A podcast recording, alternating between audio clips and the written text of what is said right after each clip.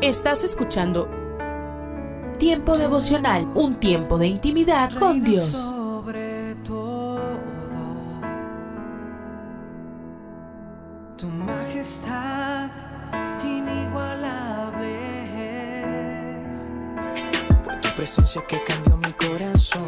Escucha y comparte. Comparte. Dolor, no te imaginas cuánto. Tiempo devocional. A En las plataformas Spotify, Google Podcast, Amazon Music y donde quiera que escuches tus podcasts.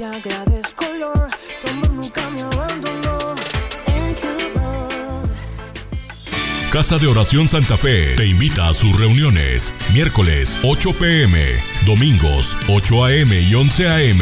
Estamos ubicados. Plaza Santa Fe, Boulevard República de Honduras 104, Interior 9, Hacienda Santa Fe, Tlajomulco de Zúñiga, Jalisco. Casa de Oración Santa Fe, un lugar para adorar.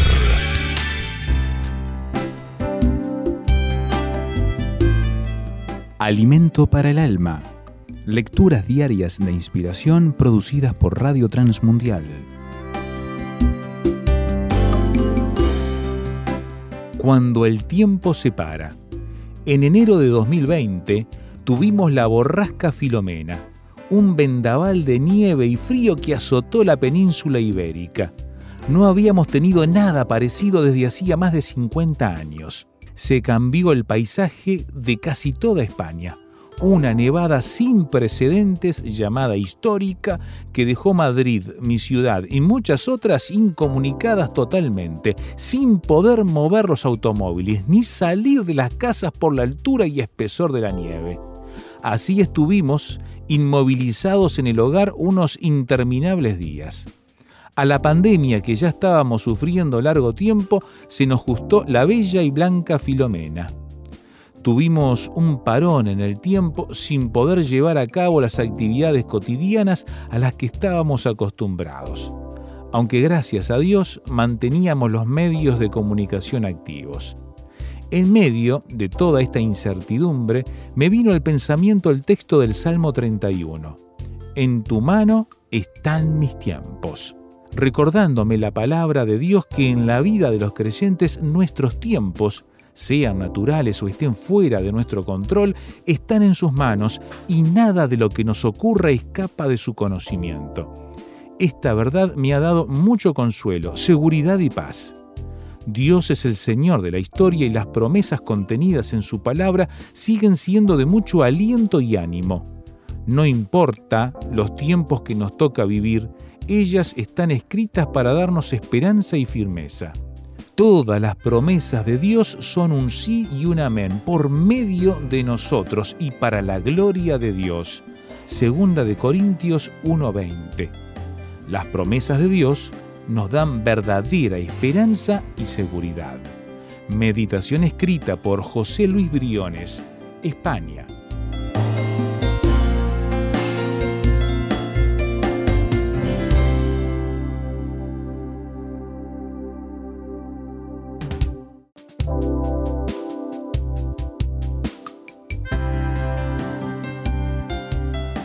Para más información o si desea adquirir el libro Alimento para el Alma, escriba a apa.transmundial.org o llame aquí en México al 50 25 42 06. 50 25 42 06. Alimento para el Alma es una producción de Radio Transmundial. En el libro de Génesis capítulo 17, verso primero dice, era Abraham de edad de 99 años cuando le apareció Jehová y le dijo, yo soy el Dios Todopoderoso, anda delante de mí y sé perfecto. Hoy me gustaría tratar sobre el tema corazón sano, promesa conquistada. Abraham fue obediente desde el inicio cuando Dios le dijo que saliera de su tierra, de su parentela, de la casa de sus padres, tenía 75 años de edad cuando el mismo Señor le dio esta sugerencia. Su gran soporte desde ese momento en adelante fue la promesa que Dios le dio de ser una gran nación. Sin embargo, cuando los años pasaron y la promesa no se cumplía, Abraham le dijo a Dios, mira que no me has dado prole, y aquí que será mi heredero, un esclavo nacido en mi casa. Pero el Señor le dijo, no te heredará este, sino un hijo tuyo será el que te heredará. Y lo llevó fuera y le dijo, mira ahora los cielos y cuenta las estrellas si las puedes contar y le dijo, así será tu descendencia. Y creyó a Jehová y le fue contado por justicia. Después de esto, Abraham no se desalentó, no renegó, ni aceptó ningún pensamiento negativo, sino que aprendió a esperar en Dios. A los 99 años de edad, Dios se le reveló como el Shaddai. Él significa todopoderoso y Shaddai viene de la raíz Chad, que significa pecho, refiriéndose al pecho materno. Y él pudo conocer a Dios como ese Dios paternal y también maternal. ¿Será que alguien de casi 100 años puede tener vacíos emocionales causados por el papá o la mamá? Pues en este caso era así y esto era lo que impedía conquistar la promesa que Dios le había dado. Así que Dios se le reveló como el Padre que no falla, que todo lo puede y a la vez como ese Dios maternal que amamanta o que nutre, que suple todas nuestras necesidades. Y mamaréis y en los brazos seréis traídos y sobre las rodillas seréis mimados como aquel a quien consuela su madre, así os consolaré yo a vosotros y en Jerusalén tomaréis consuelo.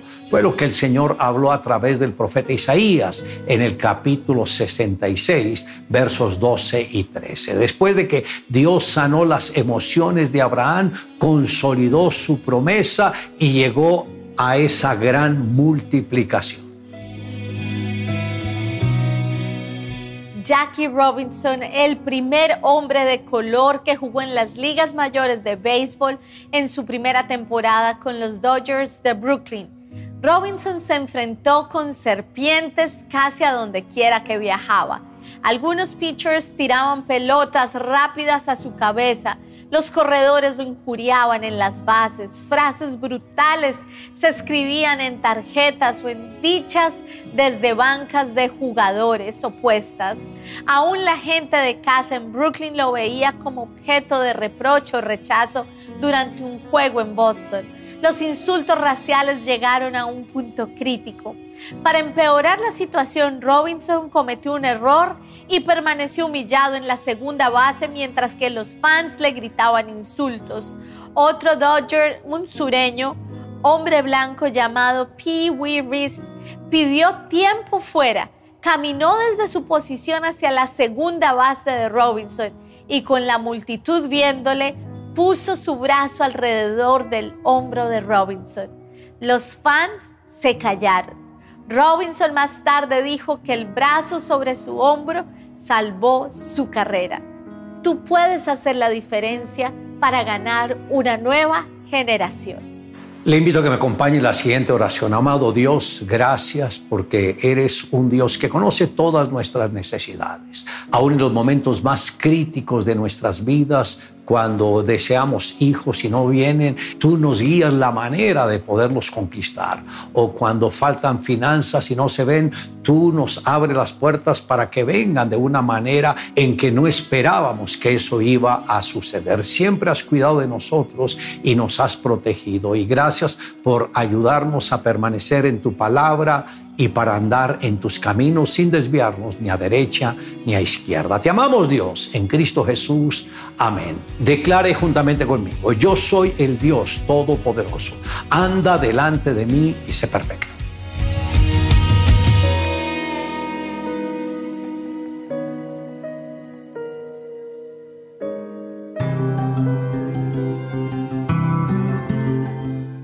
Somos mujeres de esperanza Unidas elevamos nuestras voces al Señor, orando por nuestro mundo.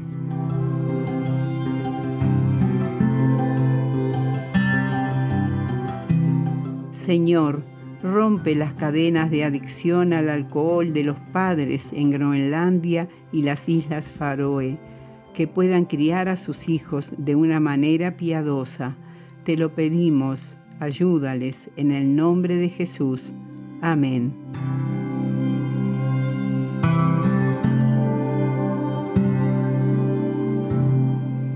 Descarga el boletín de oración con todas las peticiones del mes, artículos adicionales para sembrar esperanza en mujeresdeesperanza.org o solicítalo por WhatsApp al signo de más 598 91 610 610.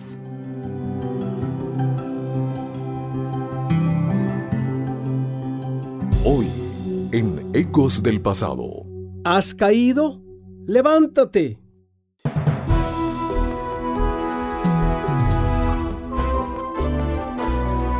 Ecos del Pasado con Emilio Mesa. Un segmento de la Biblia para ti en este día. Consejos del pasado que impactan el presente. Que sigáis el ejemplo de quienes por medio de la fe y la constancia están recibiendo la herencia. Hebreos 6:12. Era favorito para la medalla de oro en los 400 metros planos en los Juegos Olímpicos de 1992. Derek Redmond padecía de un fuerte dolor en el tendón de Aquiles, que desde años había impedido su participación. Arrancan todos los corredores.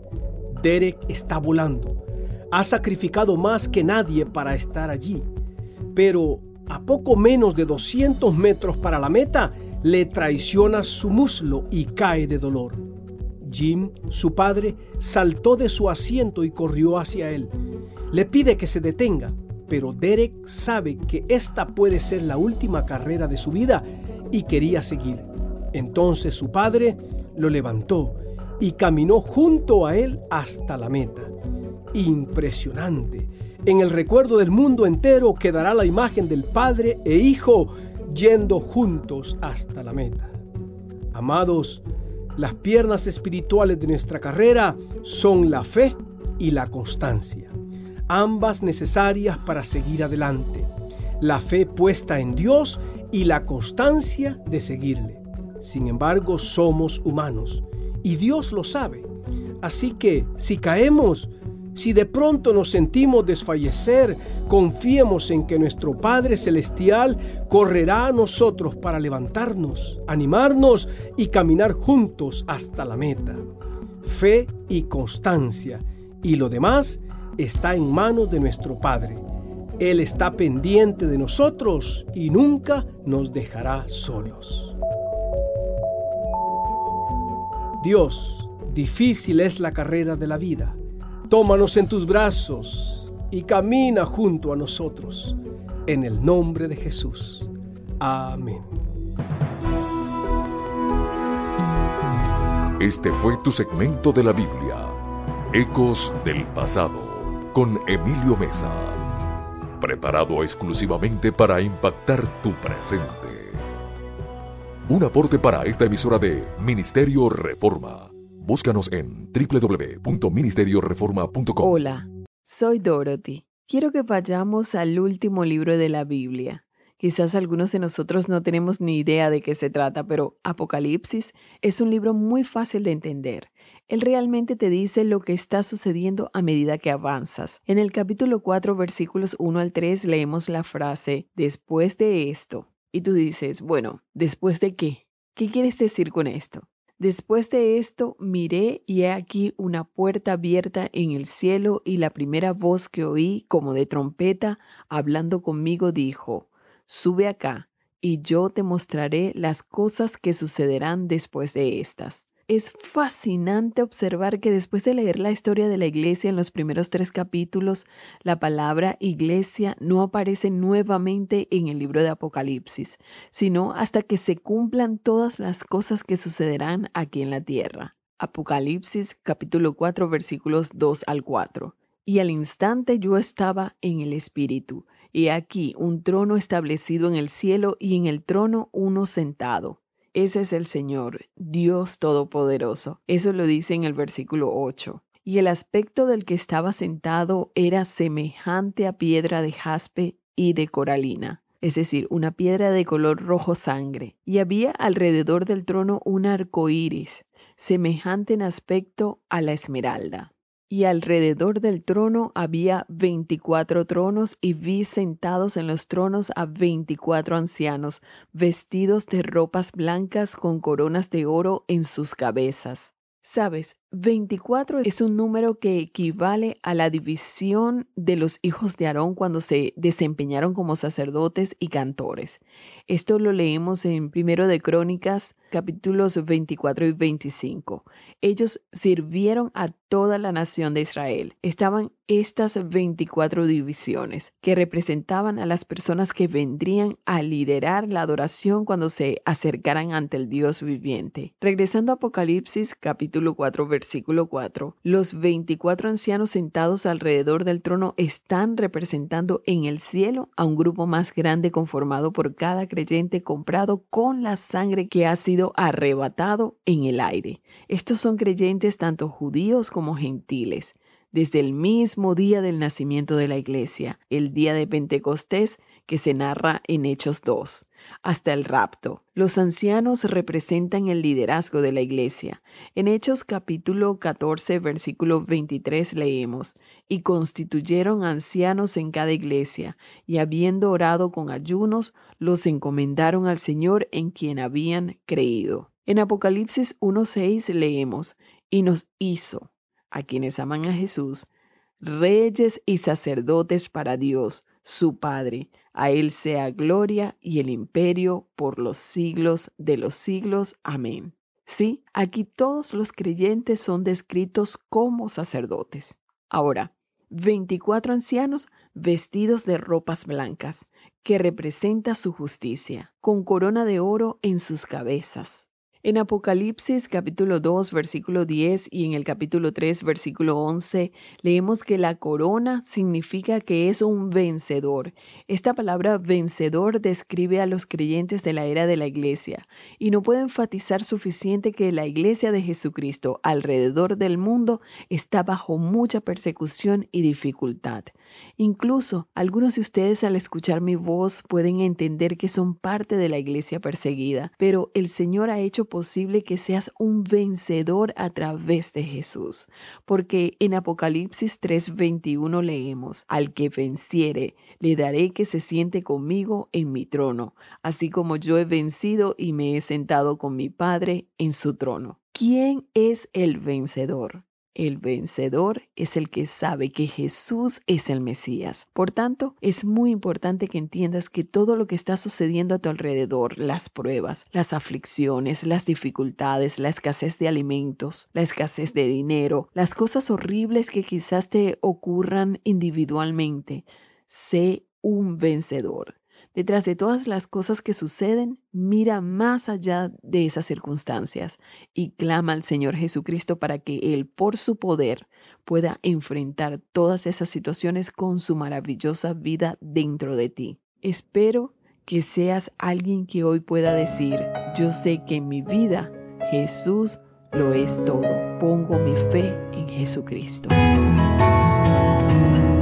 Tiempo de reflexión aquí en la mañana y hoy quiero compartir contigo este pasaje de Filipenses capítulo 4, verso 8, que nos da una vara muy interesante de medir dónde está mi concentración. Aquí la palabra de Dios te dice en qué concentrarte. Hoy nomás ya estaba yo haciendo un repaso aquí de las principales informaciones y le decía a Elías, che, pero todos son noticias negativas, qué robo, eh, cuestiones de política, hablando mal del otro, ¿verdad? Eh, enfermedad, muerte. Y bueno, ¿qué le vas a hacer? Tenés que a veces leer y compartir un poco también porque hace nuestra realidad a nivel mundial todo eso pero tu concentración y la mía no debe de estar allí, sino que debe estar, según este texto, en todo lo verdadero, en todo lo excelente, en lo que es digno de alabanza, en lo agradable. Filipenses 4:8. Aparte de indicarnos este pasaje cómo quiere Dios que pensemos nos lleva a confrontarnos con una realidad. Y tenemos que necesariamente hacernos esta pregunta. ¿Cómo estoy pensando? ¿Estoy pensando en la manera en la que este pasaje me muestra que haga? Siempre oramos que Dios cambie nuestras circunstancias, pero Dios en realidad quiere tratar primero con lo que está pasando dentro nuestro para luego ayudarte con tus circunstancias. En pocas palabras, Él quiere que tengas una mente saludable. Porque todo se inicia aquí, en la mente. Lo que yo voy a hacer, lo que yo voy a decir, lo que la manera en que voy a percibir algo todo nace en mi mente. Aquí hay tres hábitos que quiero compartir contigo, tres hábitos para lograr que nuestra mente se encuentre saludable. La primera, libera tu mente de pensamientos destructivos. Mi mente necesita ser liberada porque de lo contrario soy un prisionero de mis pensamientos. Posiblemente te han dicho todo tipo de cosas falsas y estos pensamientos quieren controlar tu mente. A veces alguien nos dice por allí, sos un inservible, eh, no vas a llegar lejos, ¿verdad? Y probablemente en ese momento que recibí decía, ah, no me va a hacer nada esto que, que acabo de escuchar, pero luego con el pasar del tiempo es como que te vas una vez más a ese dicho y te aferrás, terminás creyendo y terminás actuando como lo que te han dicho, que no servís para nada o cosas como esas. Entonces sos preso de ese pensamiento. En 2 Corintios 10:4 dice que usemos las armas poderosas de Dios, no las del mundo, para derribar las fortalezas del razonamiento humano y para destruir argumentos falsos. Ese es un argumento falso, el que sos un inservible, el que nadie te quiere, el que no tenés mucho valor en esta vida, el que no vas a llegar lejos, son argumentos falsos porque van contra a lo que la Biblia eh, nos habla. La Biblia dice todo lo contrario. De hecho, Jesús vino a morir por el mundo porque éramos valiosos. Éramos de mucha estima ante sus ojos y la de Dios. Por ello, debes decidirte en llevar cautivo tus pensamientos destructivos todos los días a los pies de Cristo. ¿Y qué es un pensamiento destructivo? Es un pensamiento que no va acorde con la Biblia. Punto. Punto. Si vos pensás, no soy bueno para nada, no soy valioso, nadie me quiere, esos pensamientos no van acorde con la Biblia, porque la Biblia dice que sos hechura suya, que sos su hijo, que sos algo preciado para él. Por eso es que Jesús da su vida por vos, porque sos valioso y porque Él te ama. Entonces hay que desechar ese pensamiento destructivo. Esto no viene de parte de Dios, fuera. Y cuando te viene de vuelta, no creo que vayas a poder porque mira que vos no tenés mucha experiencia. Mira que a vos luego, ¿eh? esto no viene de parte de Dios. Esto es un pensamiento destructivo fuera. Entonces, el primer hábito, libera tu mente de pensamientos destructivos. O pensamientos que no van acorde a la Biblia. Número dos, alimenta tu mente con la verdad. Todos sabemos la importancia de la nutrición correcta. Bueno, las buenas calorías te dan más energía y las malas dañan tu cuerpo. Lo mismo ocurre con tus pensamientos. Basura que entra es basura que sale. Mateo 4:4 dice que no solo de pan vivirá el hombre, sino de toda palabra que sale de la boca de Dios. Entonces, para yo tener una mente saludable, tengo que alimentar mi mente con la verdad de la palabra de Dios, no con veneno o con basura de las redes sociales y demás. No, con la palabra de Dios. ¿A cuántos le falta ajustar este punto? Tomate un tiempo todos los días, de manera sistemática, en estudiar, en escudriñar, en meterte con la palabra de Dios, en aprender un versículo de memoria todos los días, una vez a la semana. Ir a los comentarios para ver un poquito el significado más amplio de un texto en particular. Eso es escudriñar, eso es estudiar la Biblia. Necesitamos, necesitamos alimentar nuestra mente y más aún en estos tiempos con la verdad. Y número tres, enfócate en las cosas correctas. Hay una frase que dice, te convertís en lo que más pensás. Y en cierto sentido es cierto. Si vos pensás en Jesús, te vas a parecer más a Él. Por eso Colosenses 3.2 dice, pongan la mira en las cosas de arriba. Enfócate, concéntrate en las cosas de arriba, no en las de este mundo. Mientras que en la sociedad te enseñan a pensar en vos y nadie más que en vos, la Biblia nos dice que lo correcto es amar primero a Dios y luego a personas que nos rodean. Tu mente es tu posesión más preciada, amable oyente, y Satanás quiere controlarla. La mente es el campo de batalla del pecado. Ganamos o perdemos la batalla contra el pecado, ¿sabes dónde? En nuestra mente. Toda tentación da su primer paso en la mente y como resultado es ahí donde ocurre el pecado. O es ahí donde tenemos victoria con la santidad. Si ahí le decimos, eh, no, esto no. Y el enemigo se va, la tentación se va. Someteos pues a Dios, resistid al diablo, esto se da en la mente, y él huirá de vosotros. Una mente enferma conduce a la tensión, conduce a la presión, al conflicto. Una mente saludable conduce a la tranquilidad, a la serenidad y a la paz. Aprendamos a manejar nuestra mente porque va a cambiar nuestra vida por completo. Y Dios ni siquiera eh, Dios nos quiere dar la oportunidad de tener la mente de Cristo. Hoy quiero tener la mente de Cristo. El alimento que le damos a nuestra mente va a determinar lo que pensemos y finalmente lo que hagamos. Es por ello que debo yo de buscar el alimento saludable todos los días. Y hoy voy a este alimento y lo leo y lo voy a procurar de ejecutar en mi día a día. Únicamente así puedo asegurarme de disfrutar en este tiempo que tanto adolece de salud mental, bueno, yo voy a poder disfrutar.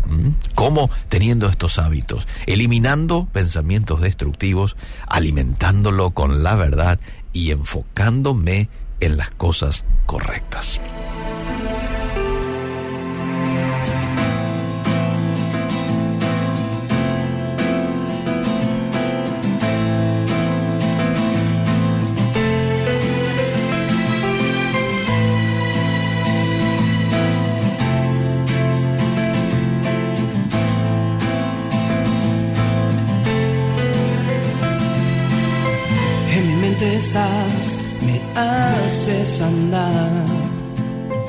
Llenas mi existir de ti.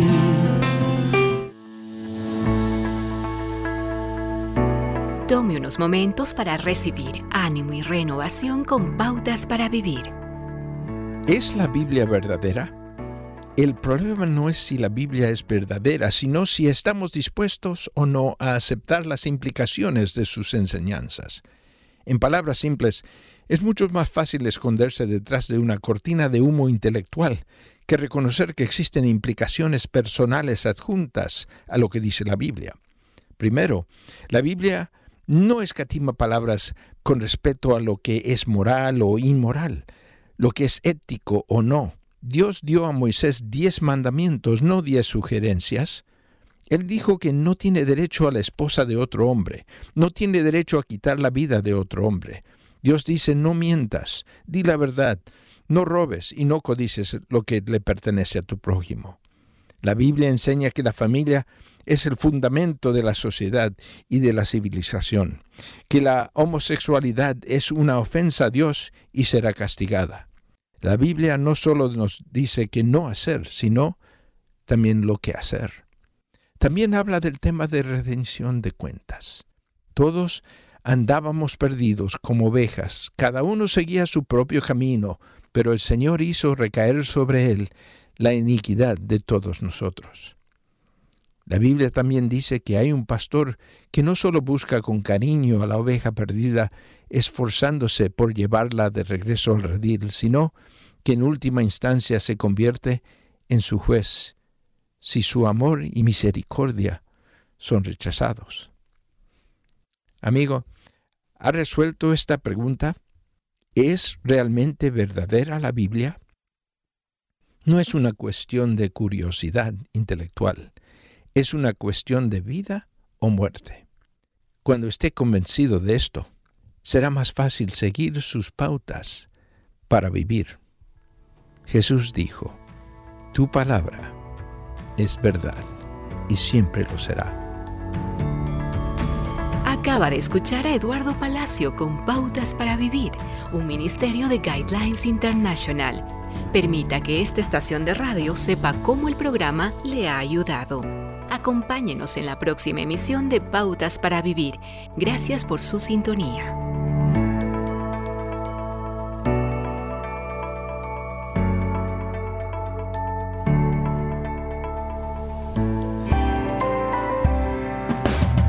Alimento que tu alma necesita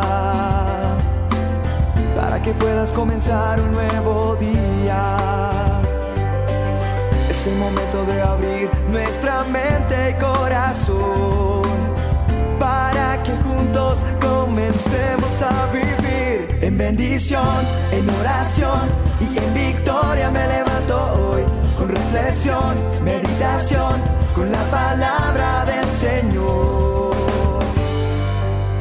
La dosis diaria con William Arana.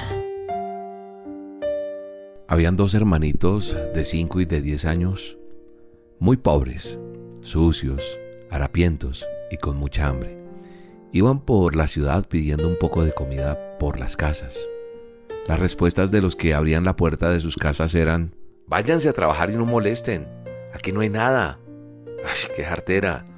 Sin embargo, una puerta que se abrió, hubo una reacción diferente de esa señora que fue muy atenta y les dijo, ya vengo muchachos, voy a ver qué tengo para ustedes. Ay, pobrecitos. Volvió con una latita de leche. Ambos niños se sentaron en la acera muy felices. El más pequeño le dijo a su hermano mayor, Tú eres el mayor, así que toma tú primero. Y él lo miraba con sus dientes blancos, con la boca medio abierta, relamiéndose. Si vieran al mayor mirando de reojo al pequeñito, se llevaba la lata a la boca y solo simulaba que bebía pero apretaba los labios fuertemente para que no le entrara ni una sola gota de leche en la boca. Después, extendiendo la lata, le decía a su hermano, ahora es tu turno, solo un poquito.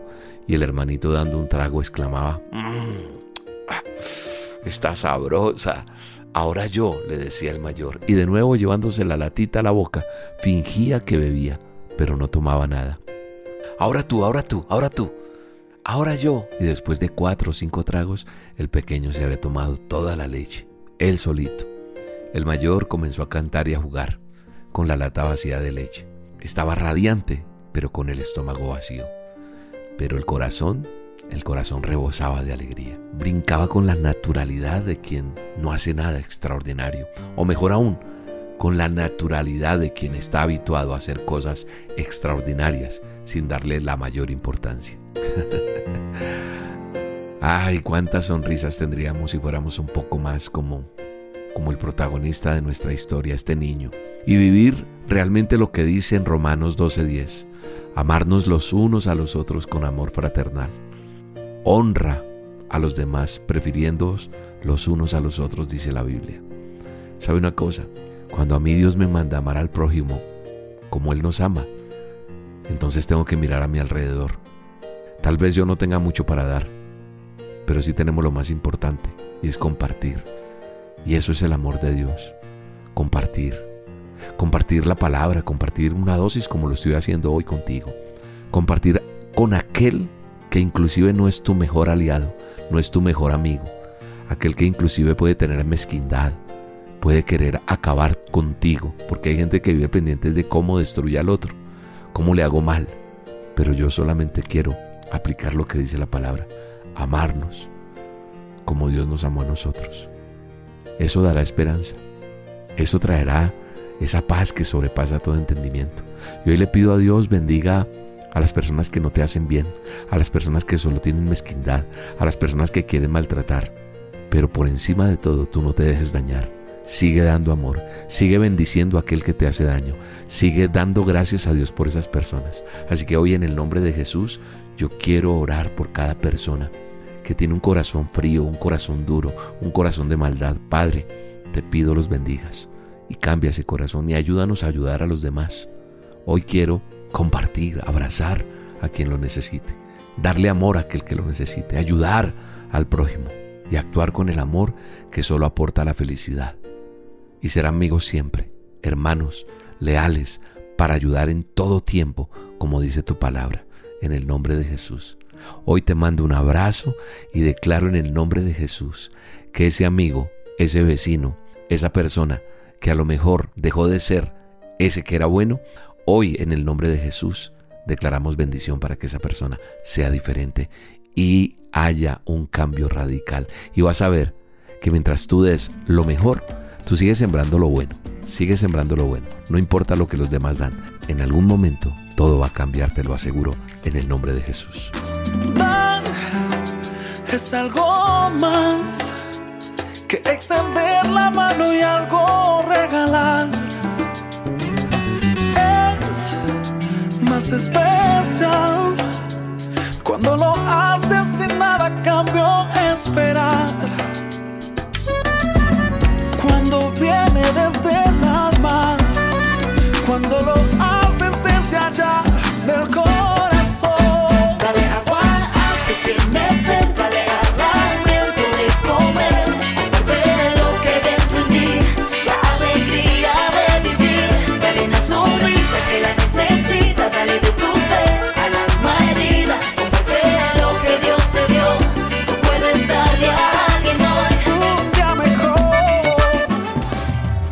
La dosis diaria con William Arana, tu alimento para el alma. Vívela y compártela. Somos Roca Estéreo. Estás escuchando Tiempo devocional, un tiempo de intimidad con Dios.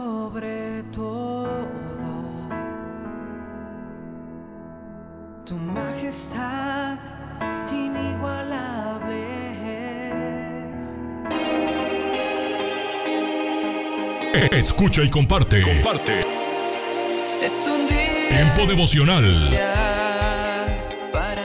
En las plataformas Spotify, Google Podcast, Amazon Music y donde quiera que escuches tus podcasts. Su nombre exaltar, mi corazón siente emoción. Escucha. Escucha Tiempo devocional de lunes a viernes a partir de las 6 a.m a través de Rema Radio. Sábados y domingos, 8 a.m. por Rema Digital Radio. perdí sin esperanza y tú me encontraste en mi corazón. Sanaste Dios y sé que tú no vas a...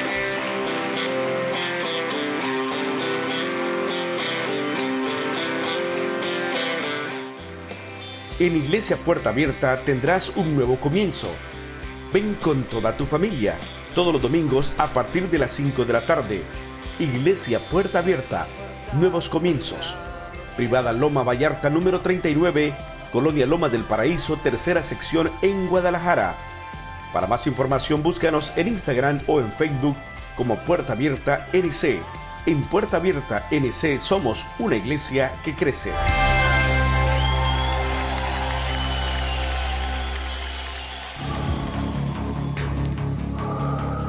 En las nubes de la incertidumbre, el dolor y el desaliento, surge un rayo de esperanza en la voz internacional de la radio de Guillermo Villanueva.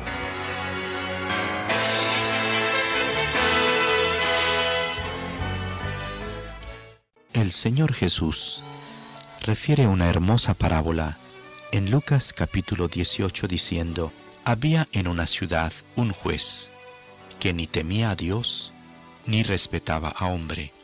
Había también en aquella ciudad una viuda, la cual venía a él diciendo, Hazme justicia de mi adversario.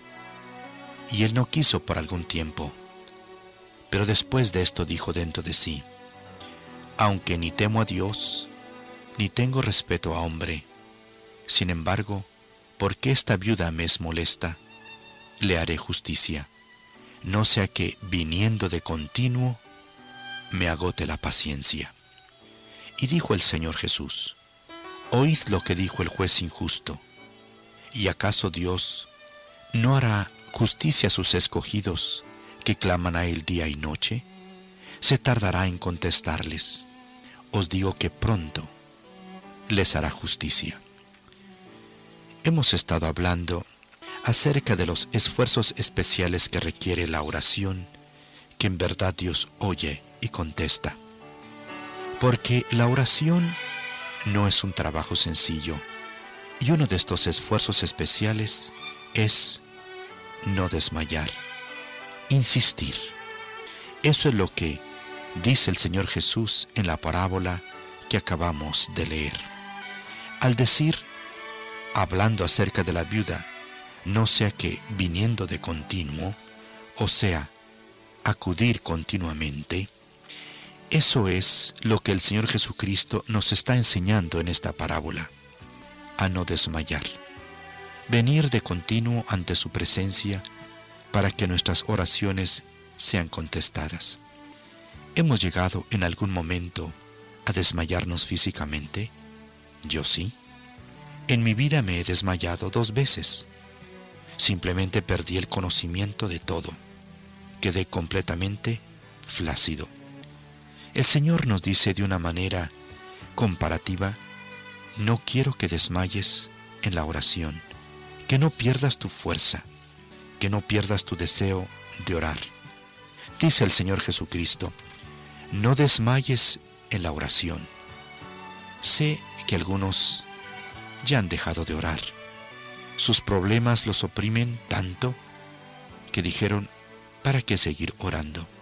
Recuerdo de una dama que sentía grandes opresiones de Satanás y me dijo, finalmente dejé de orar.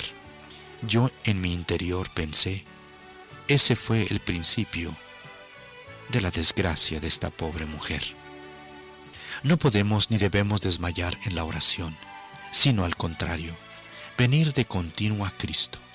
A pesar de que tengamos poca fuerza, vengamos a Cristo, aunque nos hemos sentido afligidos o a punto de desmayar, pero le podemos decir, Señor, dame de tu fuerza y de tu poder para seguir adelante. No debemos de desmayar en el creer, debemos siempre de mantenernos creyendo, que nuestra fe no falte. Jesús le dijo a Pedro, que tu fe no falte. He orado para que tu fe no falte, que no desmayes en la fe.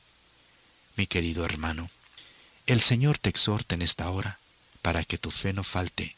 Insiste en tus oraciones, mantente firme y el Señor te va a contestar. Amén. Esperamos que esta audición, un rayo de esperanza, haya penetrado en su corazón si en algo podemos servirle, por favor dirija su correspondencia a Guillermo Villanueva, apartado 77-335, México, Distrito Federal, 11200. Le invitamos para que nos sintonice a esta misma hora y por esta misma estación. Muchas gracias por la amabilidad de su atención. Hola lectores de la Biblia. Bienvenidos a la sinopsis de la Biblia.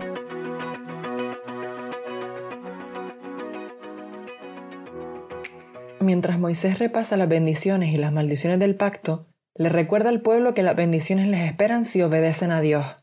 No solo les dará la victoria en la batalla, también ordenará su bendición sobre ellos. Vaya, las bendiciones van donde Dios les dice que vayan, y Él promete dar aquello que solo Él puede dar, vida, crecimiento y lluvia. Cuando lo haga, la gente a su alrededor se dará cuenta que parece haber una bendición única en el Estado-nación de Israel. La protección y la provisión de Dios hará que las otras naciones teman a los israelitas. Nada es más aterrador que cuando tu enemigo prospera. Cuando Israel prospere, prestará a sus vecinos necesitados, y estos vecinos no son sus amigos. Estas naciones circundantes se oponen a Israel y rechazan a Yahweh, esta abundancia y bendición seguirá a Israel si siguen a Dios. Si no siguen a Dios, vendrán las maldiciones, y suenan terribles. Las maldiciones del pacto normalmente son la antítesis de la bendición. Por ejemplo, la bendición los hace victoriosos sobre sus enemigos, quienes se dispersan en siete direcciones. Pero la maldición los hace perder ante sus enemigos mientras ellos se dispersan en siete direcciones. Así es como normalmente se escribían los pactos, y es una razón por la que algunos de ellos pueden parecer extraduros. Pero esto es más una demostración de pacto que de carácter. Mira el 2863, por ejemplo. Así como al Señor le agradó multiplicarte y hacerte prosperar, también le agradará arruinarte y destruirte. Este es el típico lenguaje del pacto y es lo opuesto a lo que hemos visto sobre el carácter de Dios en la forma en que aprecia a su pueblo. No le agrada hacerle daño. Escuchamos algunas palabras duras de Moisés, pero esta conversación todavía no ha terminado y tenemos que recordar lo que hemos aprendido sobre Dios en otras conversaciones. Resiste el impulso de aislar este texto y construir la teología alrededor de algo sacado del mayor contexto. Por ejemplo, en Levítico 26 del 44 al 45, Dios dijo que será fiel incluso cuando ellos no lo sean, los perseguirá cuando se extravíen Hemos visto que Dios solo envía el mal para hacer el bien al final. Y hemos visto que no queremos un Dios que nos permita rebelarnos sin consecuencias. Queremos un Dios que nos llame de vuelta a Él cuando nos desviamos. Yahweh es exactamente esa clase de Dios, un Dios de disciplina y protección. Su disciplina nos protege del daño mucho mayor que nos causaríamos a nosotros mismos y a los demás si continuáramos en rebeldía sin control. A medida que Moisés termina con las bendiciones y maldiciones, insta a los israelitas a mantener este pacto. Dios establece un pacto no solo con los líderes, sino con todos, desde el más grande al más pequeño, incluyendo a los extranjeros y a los forasteros que viven entre ellos, e incluso a los israelitas que aún no han nacido. Moisés les advierte a todos que no piensen que pueden ser la excepción a la regla, les advierte en contra de un corazón no arrepentido y en contra de presumir la gracia de Dios. Les anima a hacer lo que Dios les ha mostrado, las cosas reveladas, y a confiar en Dios con el resto, las cosas secretas. Pero Moisés también conoce bien a esta gente y sabe que se revelarán. Dice, hasta este día el Señor no les ha dado mente para entender, ni ojos para ver, ni oídos para oír, en el 29.4. Muchos estudiosos incluso dicen que probablemente por eso pasan mucho más tiempo repasando las maldiciones que las bendiciones porque es tal la carga que tiene en su corazón que les ruega que obedezcan, pero les adelanto que no lo hacen. Moisés lo sabe y Dios lo sabe, pero aún así Dios los eligió para ser su pueblo, sabiendo que sus corazones se rebelarían contra él. ¿Cuál fue tu vistazo de Dios? Dios revela cosas a su pueblo, pero también mantiene otras ocultas. Lo secreto le pertenece al Señor nuestro Dios, pero lo revelado nos pertenece a nosotros y a nuestros hijos para siempre, para que obedezcamos todas las palabras de esta ley en el 29-29. Lo que Él nos dice es para nuestra obediencia y nuestra alegría, pero también lo que Él nos oculta. Es bueno que no lo sepamos todo, es bueno que tengamos que caminar junto a Él, confiando en su bondad. Independientemente de lo que sepamos o no, Él está obrando para nuestro bien. Y una cosa que sí sabemos es que Él es donde el júbilo está. La sinopsis de la Biblia es presentada a ustedes gracias a D-Group, estudios bíblicos y de discipulado que se reúnen en iglesias y hogares alrededor del mundo cada semana. Hola, te saluda Johnny Erickson Tara. Me encanta la fragancia de la tierra cuando ha llovido. Es un olor distinto y difícil de no reconocer. Sabes, la Biblia usa ese ejemplo cuando habla de Dios reinando sobre su pueblo. El Salmo 72 dice, que sea como la lluvia sobre un campo sembrado, como las lluvias que empapan la tierra. Oh amigo, amiga, hay tantas veces que nos sentimos como un campo árido, quemado por los problemas que nos abruman y descuidado por los quehaceres infinitos del diario vivir. Es entonces cuando necesitamos a Jesús, el agua viva. Y muchas de esas veces Dios nos manda una refrescante lluvia de esperanza por medio de un abrazo de un ser querido o la oración de un amigo entonces recibe la lluvia de Dios para que así puedas florecer en Cristo. Hola, les habla Junior Velázquez. Bienvenidos a Latido.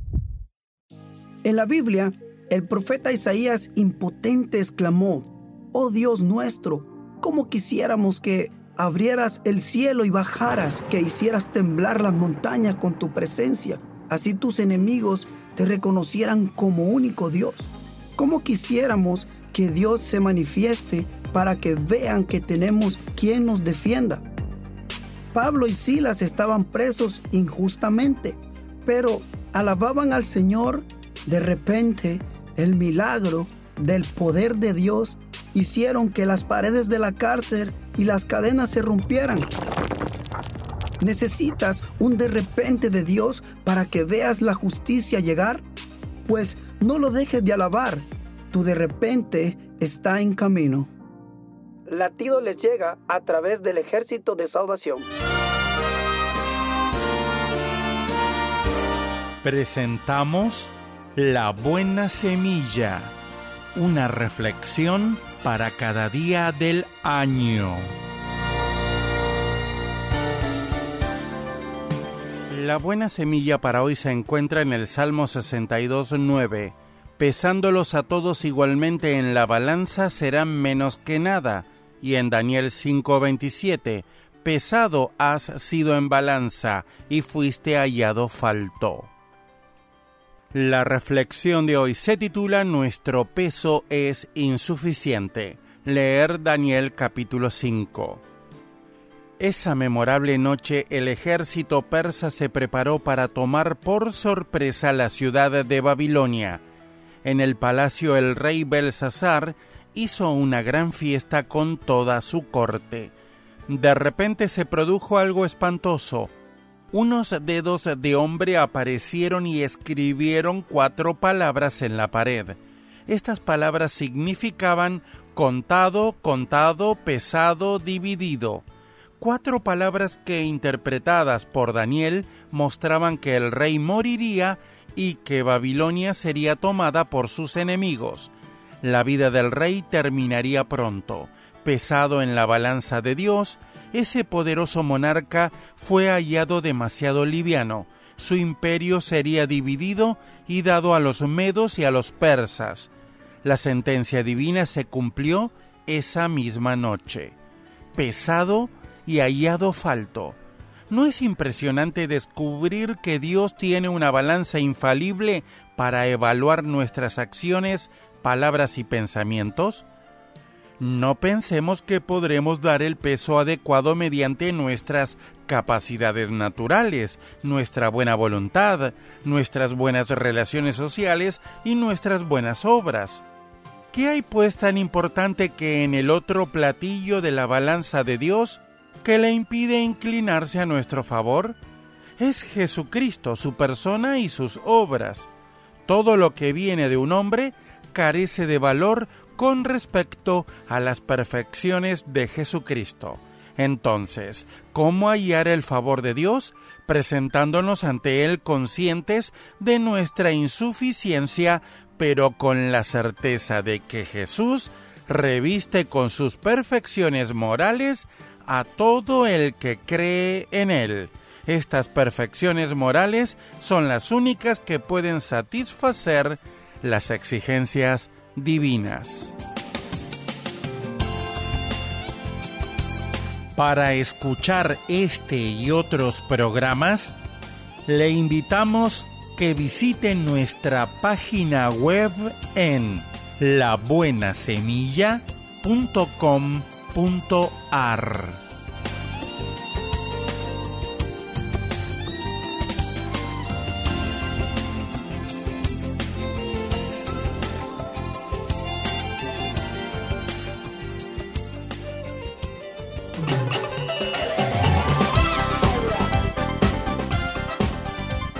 Un momento con Alberto Motesi. Una respuesta práctica a tus interrogantes sobre tu vida y los problemas del mundo moderno. Estuvieron colgados durante cuatro meses, desde los principios de la cosecha hasta las primeras lluvias del invierno. Eran, habían sido dos jóvenes altos, robustos, hermosos. Habían llevado en las venas sangre real, pero los azares de la política los habían conducido a la muerte. Sus nombres fueron Armoni y Mefiboset fueron entregados como precio de un arreglo político a los vengativos gabaonitas. Y los gabaonitas los ahorcaron una puesta de sol. Allí quedaron los dos hermanos, balanceándose suavemente al soplo del viento, trazando con los pies un triste movimiento pendular. Rispa era la madre de los dos muchachos. Ella los había llevado en el vientre, los había amamantado junto a su corazón, los había cuidado, criado, educado, había puesto en sus dos hijos toda su esperanza. Pero un día vinieron los esbirros de David el rey y le dijeron brutalmente, entrega a tus dos hijos, tienen que ser entregados a los gabaonitas para que sean ahorcados. Solamente así se aplacará la ira contra nosotros. Y Rispa, con el corazón destrozado, vio cómo los soldados se llevaban a sus hijos para ser ejecutados. Los ahorcaron al principio de la siega. Rispa se fue entonces al lugar donde los colgaron y tendió una tela sobre una peña a manera de techo. Allí quedó desde el principio de la siega de la cebada hasta la primera lluvia del invierno. Cuatro meses. Estuvo velando a sus hijos, cuidando que los horribles buitres no vinieran a arrancar tiras de sus carnes con sus corvos picos. Cuatro meses en que los estuvo mirando, cuatro meses en que estuvo derramando lágrimas, ofreciéndoles la última y más patética prueba de su amor de madre. Cuando al fin cayeron las primeras lluvias y los cuerpos, ya convertidos en esqueletos descarnados, cayeron a tierra, Rispa se levantó y se fue. En esos cuatro meses de agónica contemplación de sus hijos muertos, no se quejó una sola vez, no protestó contra el rey o la política, no levantó airada el puño al cielo, no renegó de Dios. Simplemente acompañó a sus hijos hasta el fin. Cuando ya convertidos en polvo otra vez, se mezclaron definitivamente con la madre tierra. Rispa se fue convencida que algún día en la resurrección de los justos recuperaría a sus retoños. Este de Rispa, la madre sufrida, amable oyente, es uno de los más patéticos ejemplos bíblicos de amor verdadero, amor que espera, amor que calla, amor que se resigna, amor que espera en Dios y en la resurrección. Este es un tipo de amor muy escaso en este tiempo. El típico amor, entre comillas, amor de esta época es egocéntrico, sensual, lleno de apetito voraz. El amor de la mujer de nuestra historia de hoy representa el santo amor de Dios, que sigue esperando, acompaña en el dolor, permanece en la tragedia y te sigue esperando a ti. Este fue Un Momento con Alberto Motesi. Escúchanos nuevamente por esta misma emisora. Educación que transforma. ¿Te quieres preparar mejor? Visita albertomotesiuniversity.com y pulsa el botón de la escuela virtual. Esto es la palabra para ti hoy. Y la palabra para ti hoy es ¿Te da trabajo hacer cambios? Escrita por Bob Gass en 2 de Corintios 3, 18 leemos, transformados con más y más gloria por la acción del Señor que es el Espíritu. Dicen que la rutina es simplemente una tumba a la que le han pateado los extremos y una vez que caigas en la rutina es difícil salir de ella especialmente si es cómoda. Sin embargo, nunca llegarás a ser lo que Dios quiere que seas o todo lo que puedes ser si te resistes al cambio e insistes en quedarte como estás. Hay dos tipos de cambio. Uno, el cambio que tienes que hacer personalmente. El astronauta James Irwin dijo, pensarías que viajar a la Luna fue el proyecto más científico que jamás se haya creado, pero literalmente nos lanzaron en dirección a la Luna. Tuvimos que ajustar el curso cada 10 minutos y aterrizamos solo 50 pies dentro del radio de 500 millas de nuestro blanco. En aquella misión, cada cambio o ajuste, sin importar cuán pequeño fuera, fue esencial para el éxito. Seamos sinceros, no nos gusta el cambio, así que tratamos de resistirlo o posponerlo tanto como podamos, pero a la larga es lo único que trae crecimiento. Y la Biblia lo dice así, el que desprecia la disciplina sufre pobreza y deshonra. El que atiende la corrección recibe grandes honores. Proverbios 13, 18. Las personas sabias están dispuestas a cambiar sus mentes. Las tontas nunca lo hacen. El segundo tipo de cambio es el cambio que solo Dios puede hacer. Su meta para tu vida es desarrollar en ti las cualidades del carácter de Jesús y como esto no se puede lograr por medio de esfuerzo propio, su palabra dice así, todos nosotros que con el rostro descubierto reflejamos como en un espejo la gloria del Señor, somos transformados a su imagen con más y más gloria por la acción del Señor que es el Espíritu. Entonces, ¿qué produce cambios? Recurrir al poder de Dios todos los días.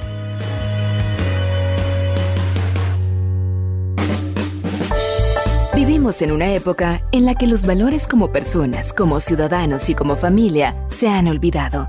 Como hijos, hermanos y padres, todos podemos dar motivación a fin de hacer de la nuestra una mejor sociedad. Motivación con Dairo Rubio Gamboa. Quizá muchos recuerdan con algo de sobresalto al huracán Sandy, que asoló un gran número de países caribeños antes de llegar a los Estados Unidos, donde continuó con su poder destructor, acabando con cientos de personas. Una de ellas fue Arthur Casper Sack, un policía neoyorquino de 28 años, que murió ahogado en el sótano de su casa de Staten Island. Sin embargo, su sacrificio no fue en vano ya que antes de fallecer consiguió salvar las vidas de seis personas, entre las que se contaban su propio padre y su hijo de 16 meses. Casper Sack visitó en varias ocasiones el sótano de su casa para salvar a sus familiares que se habían quedado atrapados y a los que fue subiendo a la azotea.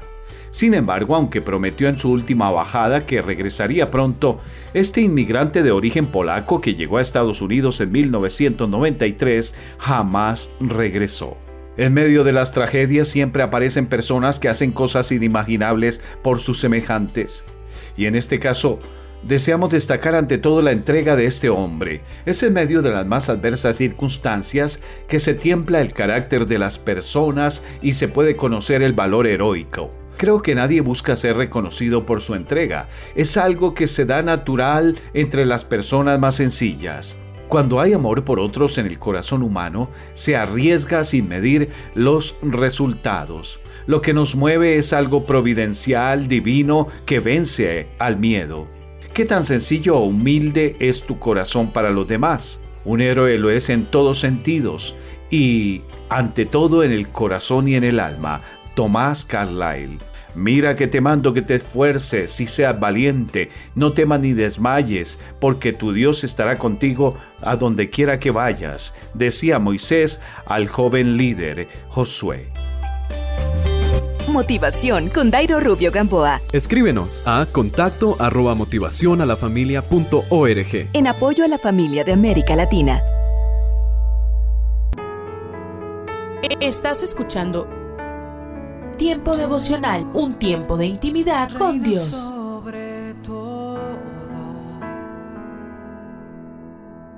Tu majestad inigualable es.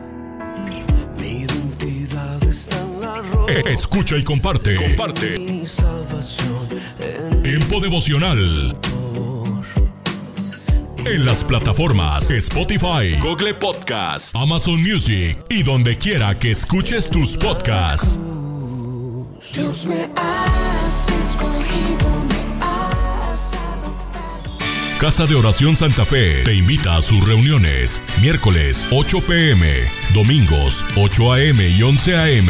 Estamos ubicados. Plaza Santa Fe, Boulevard República de Honduras 104, Interior 9, Hacienda Santa Fe, Tlajomulco de Zúñiga, Jalisco. Casa de Oración Santa Fe, un lugar para adorar. ¿Cómo te ha ayudado Dios a confiar en Él con tus sentimientos mezclados? ¿Cómo puedes alabarlo mientras procesas las dificultades? El pensamiento de hoy está escrito por Sochil y Dixon. Sochil escribe, Hace años cuidé a mi mamá en un centro para enfermos terminales. Agradecí a Dios por los cuatro meses que me permitió atenderla y le pedí que me ayudara durante mi duelo. Solía acostarme a alabar a Dios en medio de mis sentimientos mezclados, pero cuando ella dio su último aliento y yo lloraba desconsoladamente, susurré, Aleluya. Me sentí culpable de alabar a Dios en ese momento devastador, hasta que años después observé más detenidamente el Salmo 30. En su cántico para la dedicación del templo, David adoró a Dios por su fidelidad y misericordia. Alentó a otros a cantar a su nombre. Analizó cómo Dios entrelaza las dificultades con la esperanza. Reconoció tiempos de dolor y regocijo, de seguridad y desánimo. Sus clamores por ayuda permanecían ligados a su confianza en Dios. El eco de su alabanza resonó en medio del lamento y de la alegría, reconociendo el misterio y la complejidad de enfrentar las aflicciones. Y anticipando la fidelidad de Dios, proclamó su devoción infinita a Él. Como David, podemos cantar, Dios mío, te alabaré para siempre en la alegría y el dolor. El Señor puede ayudarnos a declarar nuestra confianza en Él y a ayudarnos a abordarlo con expresiones de gozo y lágrimas de alabanza. Oremos. Dios, ayúdame a alabarte en medio de mi dolor. Cantad al Señor, vosotros sus santos, y celebrad la memoria de su santidad. En el nombre de Jesús. Amén. El pensamiento de hoy fue traído a ustedes de parte del ministerio Nuestro Pan Diario.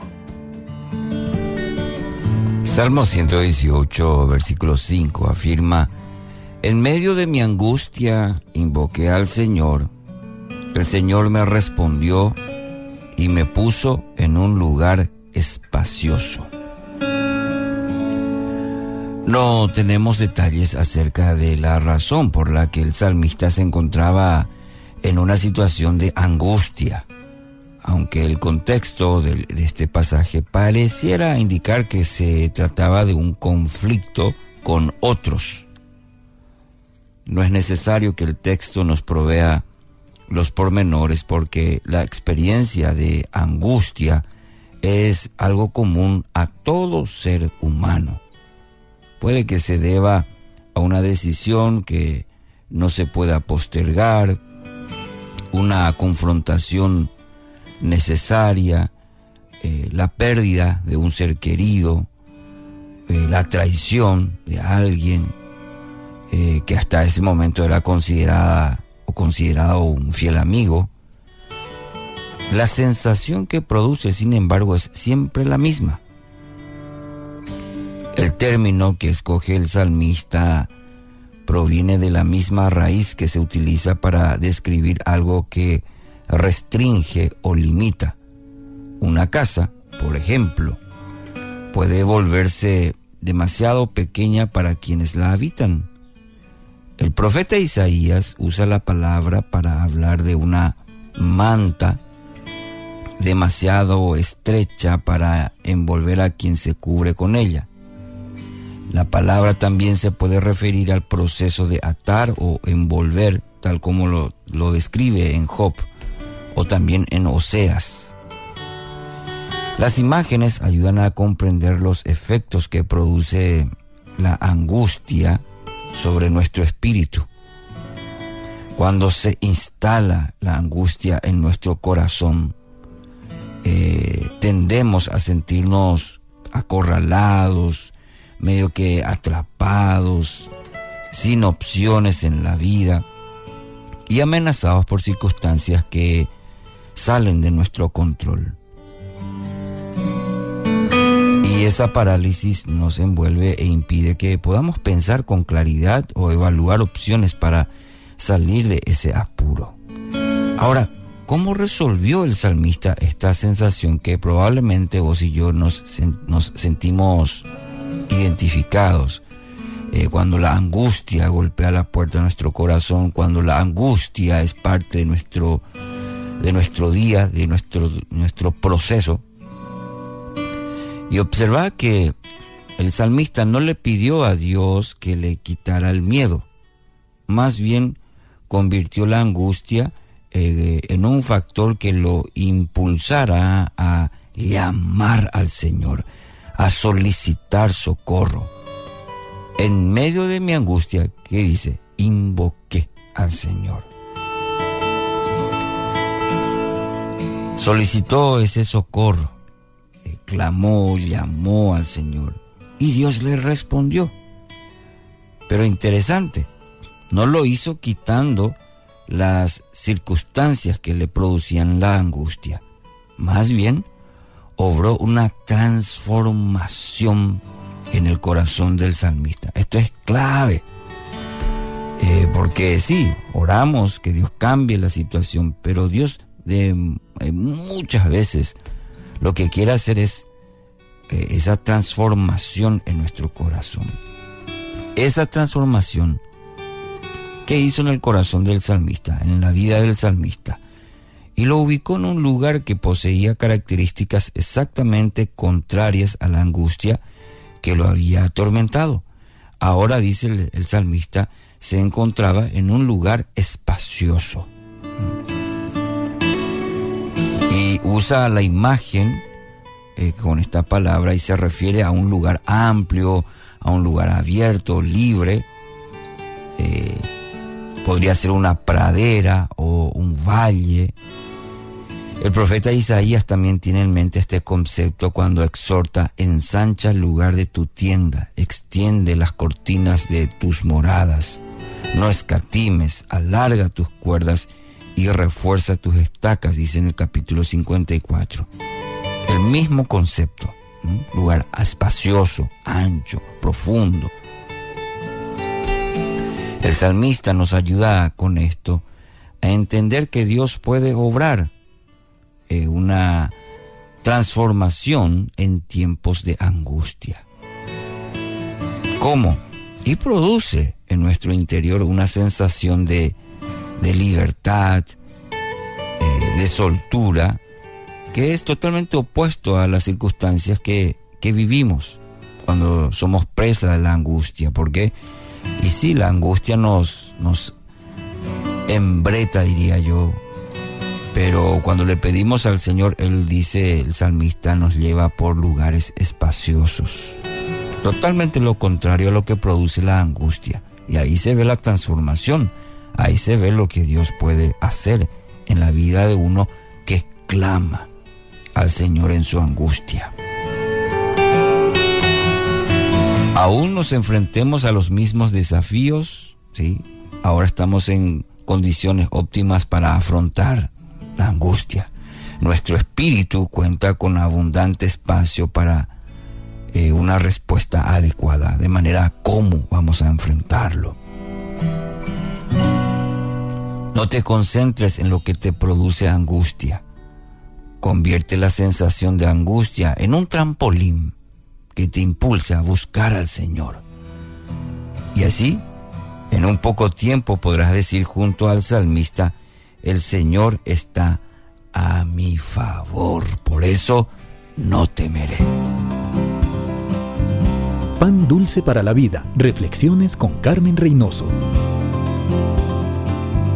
¿Se imaginan ustedes un mundo con amor? Sin guerras, sin malentendidos, todos pensando en el bien del prójimo, nadie explotando, nadie robando, todos apoyándose. Si se presentan azotes de la naturaleza, todos solidarizándose. Padres amando a sus hijos, hijos respetando a sus padres. Sería maravilloso. Dios nos puede dar ese amor inconmensurable para compartir con Él y con el prójimo. Si amamos a Dios, no haremos nada que le ofenda o le entristezca. Si amamos al prójimo, no haremos nada para dañarle o engañarle. Le animaremos, le ayudaremos. Dios nos creó para amarnos y para amar. Necesitamos el amor de Dios. Necesitamos a Jesús como Salvador y Señor. Él nos llena de su amor. Solo Él nos da la capacidad de amar sin ninguna condición. Conociendo a Jesús, comprendemos quién es Dios y le amaremos, maravillados por su grandeza, y ese amor se desbordará y alcanzará a todos los que nos rodean. Pan dulce para la vida. Reflexiones con Carmen Reynoso.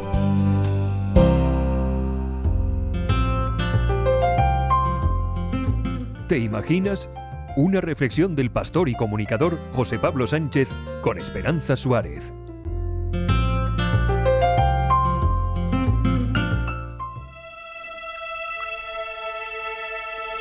Nací en Sudán. Allí pasé los primeros años de mi infancia. Luego viví como refugiado en Etiopía y Kenia, nos cuenta Den Mahok. En el campo de refugiados fui testigo de atrocidades y estaba sujeto a dificultades que ningún niño o niña debería nunca experimentar. Deng nació en Duk, una colección de pequeñas aldeas en la región central de Sudán del Sur.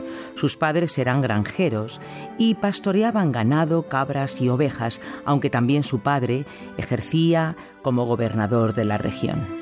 Cuando estalló la guerra civil en 1983, la familia se vio envuelta en el conflicto y Deng tuvo que huir a las montañas para salvar su vida cuando solo tenía 10 años. Con una puesta de sol radiante detrás de mí, huí hacia el este, en dirección a un destino desconocido.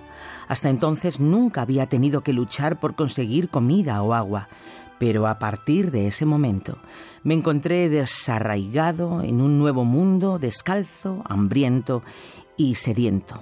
Esto recuerda Deng. Más de 30.000 personas huyeron también. Deng anduvo durante tres meses más de 1.500 kilómetros hasta llegar a un campamento de refugiados en Etiopía. En el camino vio como otros niños morían de deshidratación y pasó por momentos cercanos a la muerte. Encontré la vida en el campamento de refugiados más devastadora que en la jungla. Parecía un lugar pacífico, no había disparos, pero el hambre, el tifus, la hepatitis y muchas otras enfermedades eran omnipresentes murieron demasiados, recuerda Deng. En medio de ese entorno, por primera vez en su vida, escuchó hablar de Jesús. Quedé fascinado al escuchar el mensaje y los milagros de Jesús. Un año después, entregué mi vida a Jesús como Salvador y fui bautizado, cuenta Deng.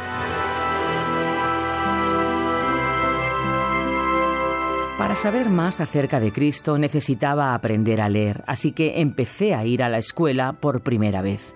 Mi clase estaba bajo la sombra de unas ramas en movimiento de un árbol.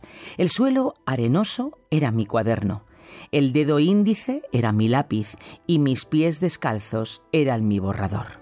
Logré un progreso constante y pronto aprendí a leer la palabra de Dios, afirma Deng. El conflicto armado alcanzó también la región donde estaba el campo de refugiados y todos fueron desalojados. Deng emprendió de nuevo un duro viaje a pie que llevó hasta el polvoriento campamento de Kakuma al norte de Kenia. Allí permaneció una década hasta que Dios obró un milagro asombroso. Fue trasladado a Estados Unidos a través del programa de reasentamiento norteamericano. En América, Deng continuó sus estudios. Se graduó en la Universidad de Arizona y posteriormente realizó un máster en la Universidad de Harvard. La historia de Deng tiene un final feliz. Desgraciadamente, millones de niños refugiados siguen necesitando ayuda.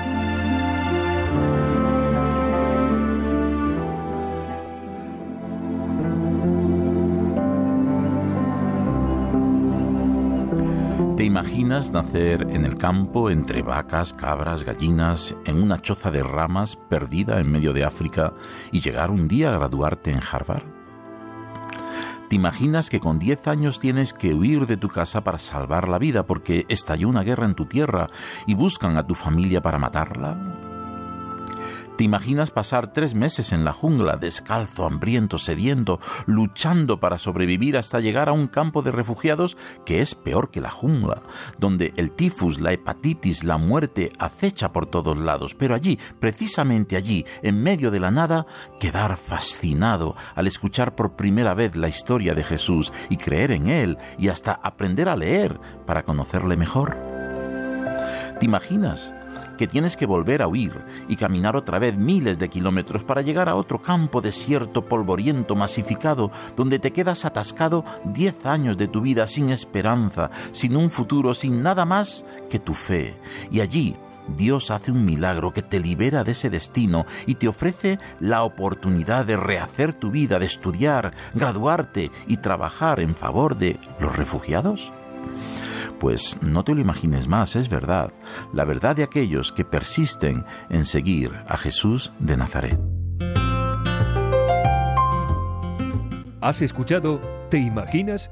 Un espacio producido por Radio Encuentro, Radio Transmundial en España. Comunícate a info@radioencuentro.net.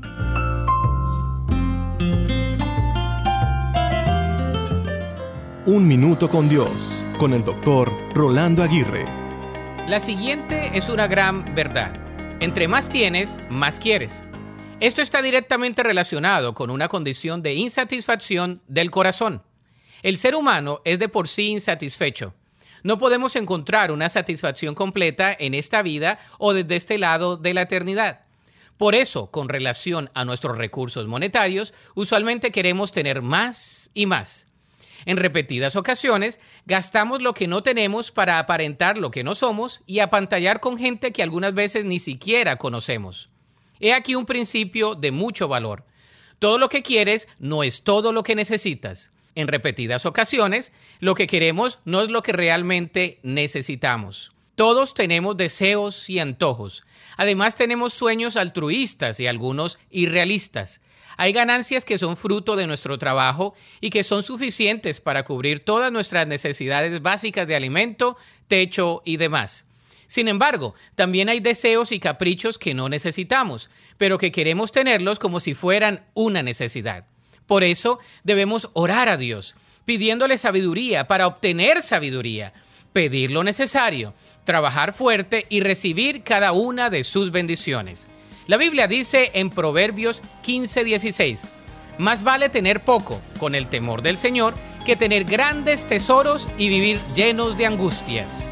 Para escuchar episodios anteriores, visita unminutocondios.org. Estás escuchando Tiempo devocional, un tiempo de intimidad con Dios.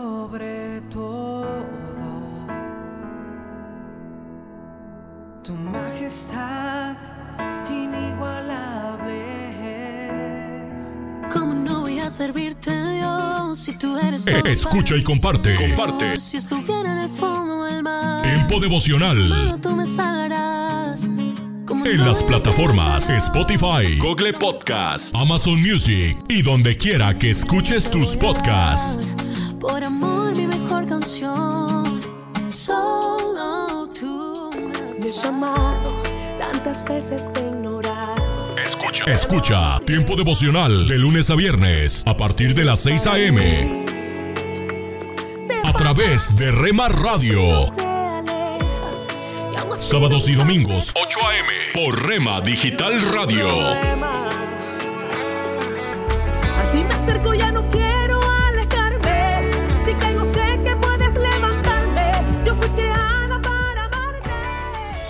Casa de Oración Santa Fe te invita a sus reuniones. Miércoles 8 pm, domingos 8 am y 11 am. Estamos ubicados. Plaza Santa Fe, Boulevard República de Honduras 104, Interior 9, Hacienda Santa Fe, Tlajomulco de Zúñiga, Jalisco. Casa de Oración Santa Fe, un lugar para adorar. Párate a un lado. Observa el paisaje a tu alrededor. Alza la vista a conceptos eternos. Recuerda que lo esencial es lo invisible a los ojos. Haz una pausa en tu vida con Pablo Martini. Desde que el mundo es mundo, el hombre ha estado atento al rumor de voces. La mayoría de las veces el hombre solamente cree oír esas voces, y en muchas otras realmente las oye. Se dice que Adolf Hitler creía oír voces que lo llamaban a redimir al mundo de sus angustias.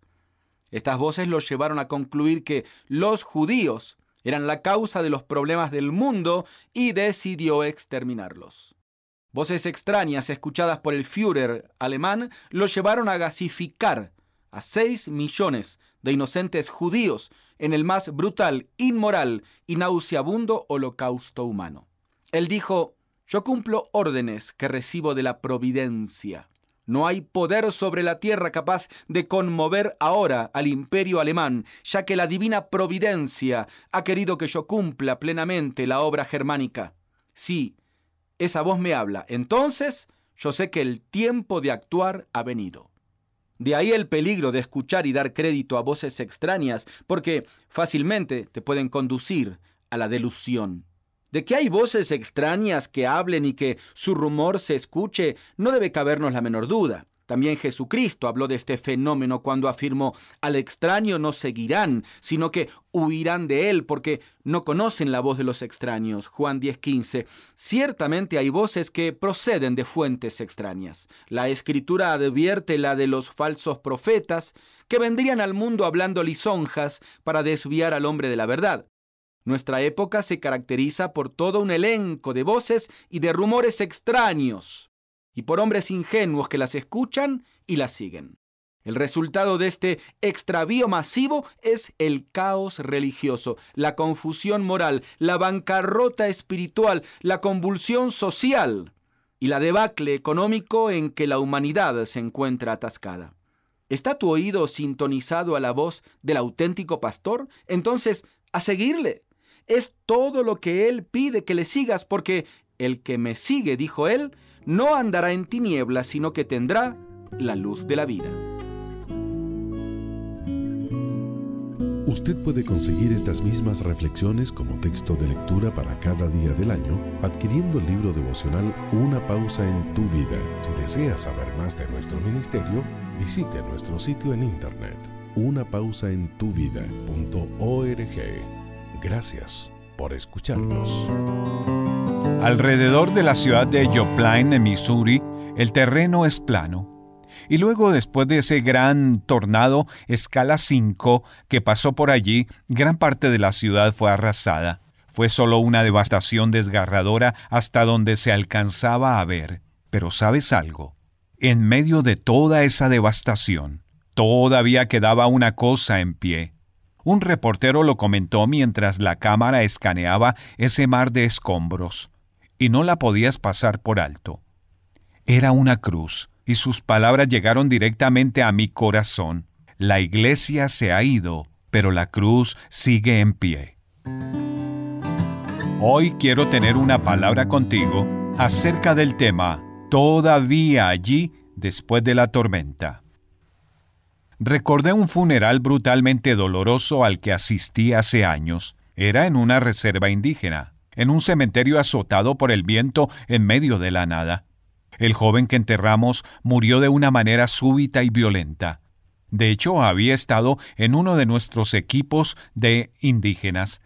Y mientras los nativos desfilaban frente a esa tumba abierta para arrojar puñados de tierra sobre el ataúd, observé al hermano de ese joven, a quien conocíamos y amábamos mucho. Lo vi hacer algo que rara vez hacía si es que alguna vez lo hizo, estaba llorando. Pero había una simple cruz de madera rugosa en la cabecera de esa tumba abierta, y ese hermano afligido se aferraba a esa cruz y la abrazaba como si fuera su única esperanza. Su hermano se había ido, pero la cruz seguía en pie. Todavía estaba allí para que él se aferrara a ella con toda su fuerza. Nuestra palabra para hoy de la palabra de Dios se encuentra en Hebreos capítulo 6, versículo 19. La cruz de Jesús ha sido para millones la única esperanza que ha quedado en pie después de que la tormenta ha arrasado con todo lo demás.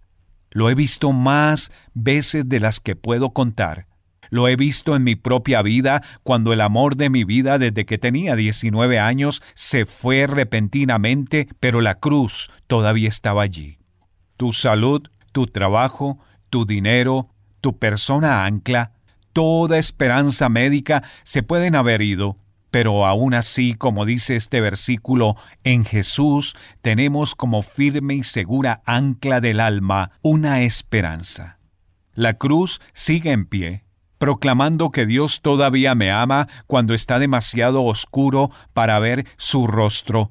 La cruz está allí, asegurándome que estoy perdonado cuando la culpa y el arrepentimiento están tratando de arrastrarme a su profundo pozo. La cruz permanece, recordándome que Jesús ha vencido a la muerte cuando la muerte parece estar ganando.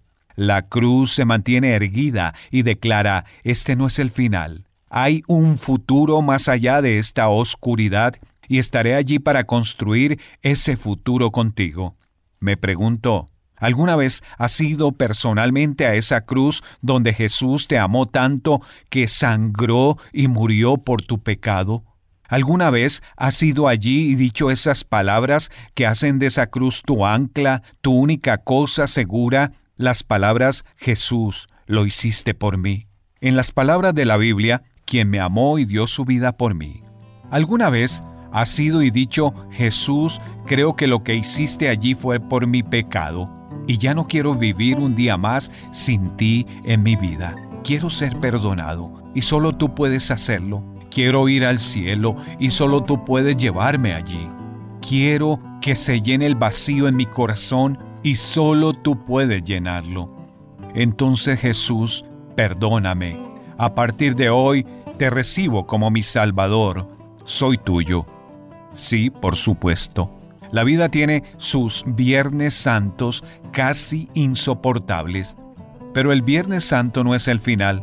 Recuerda, es la larga noche antes del sol abrasador de la mañana de Pascua. Queremos saber de ti. Escríbenos. Dinos qué te pareció el mensaje de hoy. ¿Cómo te ha ayudado? Escríbenos hoy mismo a una palabra contigo arroba transmundial.org. Repito, una palabra contigo, arroba transmundial.org. Solo una voz inspira tu vida, inspira tu vida. Una voz de los cielos, con el pastor Juan Carlos Mayorga. Bienvenidos. Cerca de ti está la palabra, en tu boca y en tu corazón. Romanos 10, 8.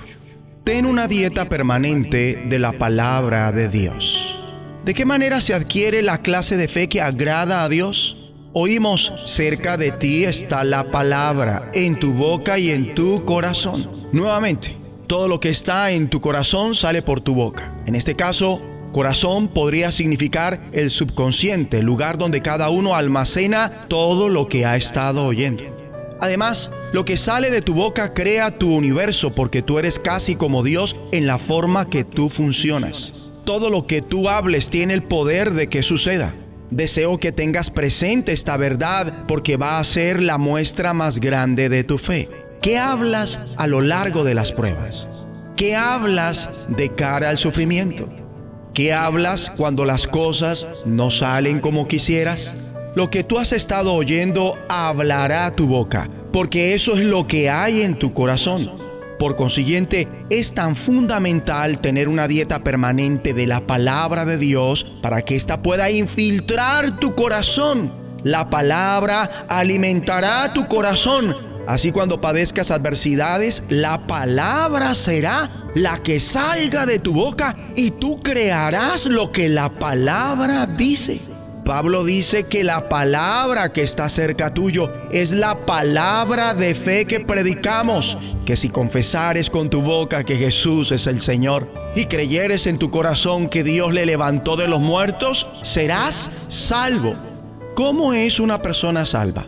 Para comenzar, confiesa con tu boca y cree en el corazón. Hay gente a la que le es complicado comprender el nacer de nuevo porque creen que hay que sentirse enchufado a la operación sobrenatural de Dios. En palabras más claras, ellos comentan, hice esta oración, pero no siento nada. Esa es exactamente la falla de ellos. Las escrituras enseñan que si una persona aspira a ser salva, debe creer y hablar, no sentir. Llama mucho la atención que las escrituras no muestren aquello que deben decir los aspirantes a la salvación. No lo deja a nuestra merced. Para ser salvo, una persona debe empezar por decir con su boca, Jesús es el Señor. ¿Qué sucede? Pues que muchos dicen, Dios, yo soy capaz de realizar algo más impresionante que eso. Podría contar con un reflector celestial sobre mí que confirme mi salvación ¿Podrías permitir que yo me desplome mientras me estremezco o algo semejante? No me pidas que hable solamente. Mas Dios dice, así es como trabaja la fe. La salvación empieza cuando tú confiesas con tu boca y crees en tu corazón. Anhelo que comprendas esta verdad porque es clave para tu vida y tus oraciones. Tu salvación viene de la confesión de tu boca y de lo que creas en tu corazón. En el instante que tú confiesas tu fe en Cristo Jesús, Él verdaderamente, en serio, indudablemente pasó a ser tu Señor. Teniendo en cuenta esto, sopesa lo siguiente. Si por tus propias palabras tú dices haber nacido de nuevo, si te puedes mantener alejado del infierno, y heredar el reino de Dios, ¿qué impacto causan en ti el resto de las palabras que hablas? La gente habla cosas como estas ante ciertas dificultades. Esto es un infierno y quizás no estén tan equivocados. Ellos lo hablan y como resultado el fuego se les vuelve más tormentoso. Mi amable oyente, tú puedes ser impactado positiva o negativamente a través de lo que tú dices y crees. Mi amigo y amiga, Oremos juntos. En esta hora, confieso con mi boca que Jesús es el Señor y creo en mi corazón que tú, Dios, lo levantaste de los muertos. Hermanos queridos, digan conmigo, Padre Celestial, que tu palabra siempre salga de mi boca en todas las circunstancias. Ayúdame a almacenarla siempre en mi corazón que lo que digamos y creamos siempre sea tu palabra para impactar positivamente en donde estamos, por donde vayamos y donde estemos. En el nombre de Jesucristo. La voz de los cielos, escúchanos, será de bendición para tu vida. bendición para tu vida. Muy buenos días. Esta mañana abrimos la escritura una vez más en el libro de Jonás capítulo 4. Jonás capítulo 4. Lo habíamos dejado a Jonás allá escuchando la voz de Dios que le decía que tenía que ir a Nínive y pregonar contra la ciudad. Lo habíamos visto a Jonás subirse en una nave que iba para Tarsis, pero Dios había levantado una tempestad y, y había preparado Dios el gran pez y Jonás en el vientre del gran pez había dicho a Dios, pagaré lo que prometí, las salvaciones de, Jehová. Capítulo 2, verso 9. Y dice la escritura, y mandó Jehová al pez y vomitó a Jonás en tierra. Y allá fue Jonás a predicar a Nínive. Pero cuando llegamos al capítulo 4, Jonás ya había predicado.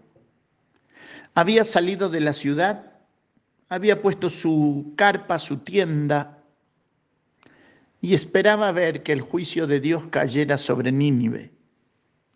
Dice el capítulo 4, verso 1, pero Jonás se apesadumbró en extremo y se enojó.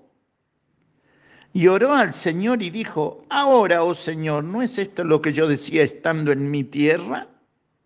Por eso me apresuré a huir a Tarsis, porque sabía yo que tú eres Dios clemente y piadoso, tardo en enojarte y de grande misericordia, y que te arrepientes del mal. Ahora pues, oh Jehová, te ruego que me quites la vida, porque mejor me es la muerte que la vida. Y dijo Dios, ¿haces tú bien en enojarte tanto? Y salió Jonás de la ciudad y se acampó hacia el oriente de la ciudad y se hizo allí una enramada y se sentó debajo de ella a la sombra hasta ver qué aconteciera en la ciudad. Y preparó Jehová Dios una calabacera la cual creció sobre Jonás para que le hiciese sombra sobre su cabeza y le librase de su malestar. Y Jonás se alegró grandemente por la calabacera, pero al venir el alba del día siguiente, Dios preparó un gusano al cual hirió la, la calabacera y se secó. Y aconteció que al salir el sol preparó Dios un recio viento solano, y el sol hirió a Jonás en la cabeza, y se desmayaba, y deseaba la muerte, diciendo, mejor sería para mí la muerte que la vida. Entonces dijo Dios a Jonás, ¿tanto te enojas por la calabacera? Y él respondió, mucho me enojo, hasta la muerte. Y dijo el Señor, ¿tuviste tu lástima de la calabacera en la cual no trabajaste, ni tú la hiciste crecer, que en el espacio de una noche nació, en el espacio de la otra noche pereció? ¿Y no tendré yo piedad de Nínive, aquella gran ciudad? Donde hay más de 120 mil personas que no saben discernir entre su mano derecha y su mano izquierda y muchos animales?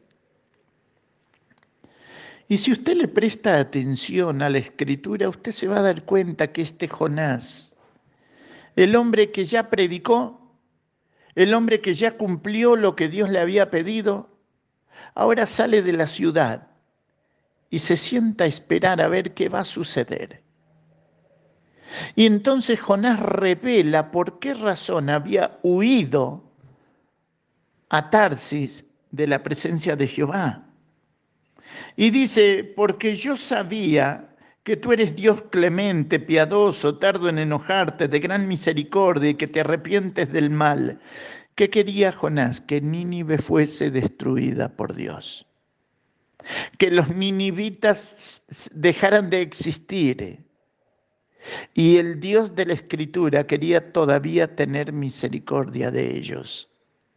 Sabes, 150 años más tarde que Jonás, se va a levantar otro profeta llamado Nahum. Y él va a profetizar la destrucción de Nínive. Y Nínive fue destruida. Pero en esta oportunidad el Dios de gracia, de amor y de misericordia llama a Jonás para que Nínive tuviera una oportunidad. Y sabes, quizás tengamos nosotros que pensar en que Dios a través de tu vida y de ese llamamiento que colocó en tu corazón y a través de tus dones, Dios le está dando una oportunidad a tu vecino, a tu pueblo, a tu aldea, a tu ciudad, a tu país. Y de repente tú por situaciones que te tocan vivir, te enojas con Dios. Y nos enojamos con Dios porque no hizo justicia cuando nosotros queríamos. Y que nosotros queríamos que Dios eliminara a tal persona, por esto, por aquello, por esto otro, porque enojados pensamos así. Pero Dios no es hombre. Dios es amor. Y Jonás dice, yo sabía que, que tú eres piadoso, clemente, tardo en enojarte y de gran misericordia. ¿Sabes? ¿Qué tendría que sentir nuestro corazón cuando vemos el Dios que tenemos? Un Dios, como dice Jonás, clemente, piadoso, tardo en enojarte, de grandes misericordia, que te arrepientes del mal. Imagínese si nosotros que estamos después de la cruz, Miramos a este Dios del cual habla Jonás y nos damos cuenta que Jonás se quedó corto, que dijo muy poco de Dios. Porque Jonás no está diciendo, Dios es amor. Y nosotros miramos hacia la cruz de Cristo y decimos, Dios es amor. En su gran misericordia nos dio a su Hijo, su único, el unigénito del Padre lleno de gracia y de verdad, para que por medio de Él llegásemos a la salvación. Por Él tuvimos una herencia incorruptible, incontaminada, inmarcesible, reservada en los cielos para nosotros. ¿Por qué? Porque también es bueno y para siempre su misericordia. ¿Sabes? Jonás terminó enojado, así lo muestra la escritura. Y Dios le dice, tanto te enojas. Y él dijo, mucho me enojo, hasta la muerte. Y quizás terminó sus días en la tierra enojado, no lo sabemos. Pero sabes, quizás esta mañana tengamos que preguntarnos si hace tiempo que estamos enojados por diferentes razones, con razón o sin razón. ¿No será la hora de poner todo eso en el altar de Dios, de Dios y que Dios en su gracia, en su amor y su misericordia obren como solamente Dios lo sabe hacer. ¿No será el momento en que esa carga que está sobre nuestro corazón sea puesta en el altar de Dios y que Él, cuyas fuerzas son un poco más grandes que las nuestras, cuyas manos son más grandes que las nuestras, Él lleve nuestras cargas? Sabes, hermosa mañana para darnos cuenta de lo poco que se dio cuenta Jonás cuando dijo, yo sabía, estando en mi tierra, yo sabía quién eres tú. Por eso quise huir a Tarse, porque yo sabía que tú eres Dios clemente, piadoso, tardo en enojarte, de grande misericordia, y que te arrepientes del mal. Quizás nosotros podríamos añadir algunas cositas más, ¿verdad? de este Dios maravilloso que nos dio vida cuando estábamos muertos en nuestros delitos y pecados. Mis queridos, hermosa mañana, para que nuestra alma, nuestro corazón, deje todas las cargas en el altar de Dios. Echa sobre el Señor tu carga. ¿Y Él? ¿Y Él qué? Y Él la llevará. Entonces, ¿Para qué contarle a Dios las cargas si podemos darle a Él nuestras cargas? Para que toda nuestra vida pueda ser una vida de regocijo, de alabanza, de gratitud y de adoración y de servicio al que nos amó y nos lavó con su sangre. A Dios sea la gloria esta mañana y a nuestras vidas sus bendiciones. Dios. Un mensaje a la conciencia. Un momento de reflexión en la vida diaria. Escúchelo hoy en la voz de Carlos Rey. En este mensaje tratamos el siguiente caso de una mujer que descargó su conciencia de manera anónima en nuestro sitio conciencia.net, autorizándonos a que la citáramos. Me casé a los 21 años con un hombre muy especial. Pero dos meses después del nacimiento de mi segundo hijo, mi esposo murió por un cáncer. Tuve que dejar todo mi trabajo y mis actividades para dedicarme a mis hijos. Hace un año volví a casarme y mis hijos aman a mi nuevo esposo, pero yo lucho con pensamientos muy fuertes de tristeza, ya que pienso que no merecía todo lo malo que me sucedió. Siento que no fue mi culpa lo que pasó y que he tratado de dar lo mejor. Mi nuevo esposo es un buen hombre que no se merece que la mayoría del tiempo yo en mi mente me repita que todo era mejor antes. Necesito ayuda. Este es el consejo que le dio mi esposa. Estimada amiga, ¿cuánto sentimos la pérdida que ha sufrido? De repente perdió a su esposo, al padre de sus hijos y una parte de su identidad propia. Con razón que lucha con pensamientos de tristeza. Si no ha pasado suficiente tiempo desde la muerte de su primer esposo, entonces con mayor razón la pena y la tristeza que usted siente son de esperarse. Es interesante que menciona lo que usted no merece y lo que su nuevo esposo no merece. Cuando empleamos la palabra merece, es como si estuviéramos resolviendo una fórmula matemática. Con eso estamos diciendo algo parecido a dos y dos tienen que ser cuatro. O en el caso suyo, yo he hecho lo correcto, así que merezco un buen resultado. O mi nuevo esposo está haciendo las cosas debidas, así que él merece un buen resultado. Lamentablemente, la vida no resulta como en las fórmulas matemáticas.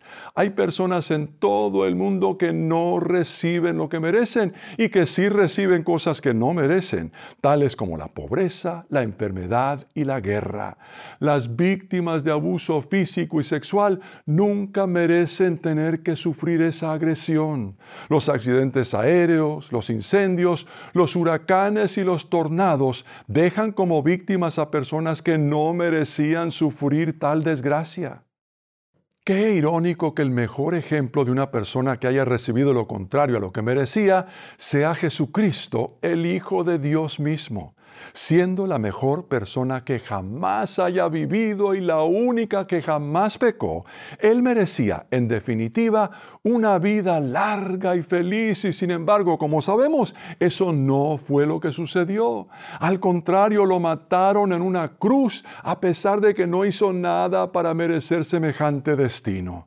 Todos los demás sí hemos pecado, así que somos nosotros los que merecemos el castigo por nuestros pecados. Pero debido a que Jesucristo murió en nuestro lugar, podemos recibir lo que no merecemos, la vida plena y eterna. Con eso termina lo que recomienda Linda, mi esposa. El consejo completo, que por falta de espacio no pudimos incluir en esta edición, se puede leer si se ingresa en el sitio conciencia.net y se pulsa la pestaña que dice casos y luego se busca el caso 610. Si desea comunicarse con nosotros, puede escribirnos a mensaje@conciencia.net. Si está sufriendo, Dios está formando tu carácter, identifica sus propósitos. ¿Qué tal? Cuando estamos sufriendo, a todos nos cuesta entender que Dios esté formando nuestro carácter. En lo único que estamos concentrados es en las batallas, la lucha, la angustia y el temor. Es importante que permitas que Dios abra tu entendimiento para decirte que está formando tu vida. Consideremos el ejemplo de las perlas. Están formadas por nácar, una sustancia que se produce en el interior de las ostras. La perla es el resultado de una reacción ante el dolor provocado por la presencia de una partícula extraña que puede ser un grano de arena dentro del cuerpo blando del molusco. Por así decirlo, la perla produce una lágrima ante tal irritación que gradualmente va envolviendo al grano de arena. Esta lágrima va redondeando y poco a poco cubriendo aquello que provoca dolor. Intenta expulsarlo de su interior, pero cada vez que se esfuerza va formando una preciosa esfera con un brillo hermoso. Después de cierto tiempo, aquello que empezó como un cruel dolor se convierte en una piedra de gran valor. Cuando vivimos experiencias dolorosas, como la separación de un ser amado, o la enfermedad que se ha prolongado, son momentos difíciles que no logramos entender por qué llegamos allí o cuál es la razón. Nuestra tendencia es enojarnos o culpar a Dios por lo que está sucediendo. Sin embargo, el Señor quiere abrir tu entendimiento para mostrarte su amor y sus propósitos.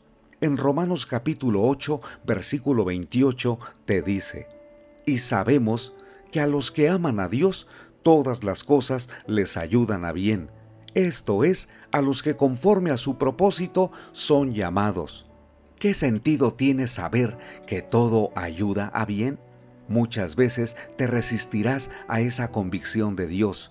Te costará creer que todo ayuda a bien Puedes estar tan molesto o tan triste que tus pensamientos no son capaces de entender que Dios esté produciendo algo importante en tu interior. ¿Cuál es la clave para entender lo que Dios está diciendo? Que lo ames. Todas las cosas ayudan a bien si amas a Dios, porque a partir de tu relación con el Señor te darás cuenta que sin importar lo que ha sucedido en tu vida, te ama, tiene misericordia, es compasivo, no te ha soltado, no te menosprecia. Por lo contrario, te abraza con su amor perfecto para que te des cuenta que un día el Señor Jesucristo también sufrió. Su dolor fue tan profundo en aquella cruz. Sin embargo, el resultado fue la salvación eterna de todos aquellos que creemos en Él. Pero Dios no te deja solo. Desea que lo ames, que le digas, Dios eterno, en esta experiencia dolorosa quiero conocerte más, quiero entender tus propósitos. Entonces te darás cuenta que vives bajo el cuidado de Dios, que existe un propósito de bien para lo que está sucediendo. Él quiere hacer algo importante en tu vida, tal vez sea en tu carácter, en tus pensamientos o para desarrollar un nuevo ministerio. Lo importante que Dios quiere que sepas es que en medio del dolor está moldeando tu vida, te está transformando como si fueras una perla de gran valor. Ánimo, que el Señor te fortalezca y renueve tus fuerzas. Soy Constantino Varas de Valdés, que tengas un gran día. Cada mañana al despertar,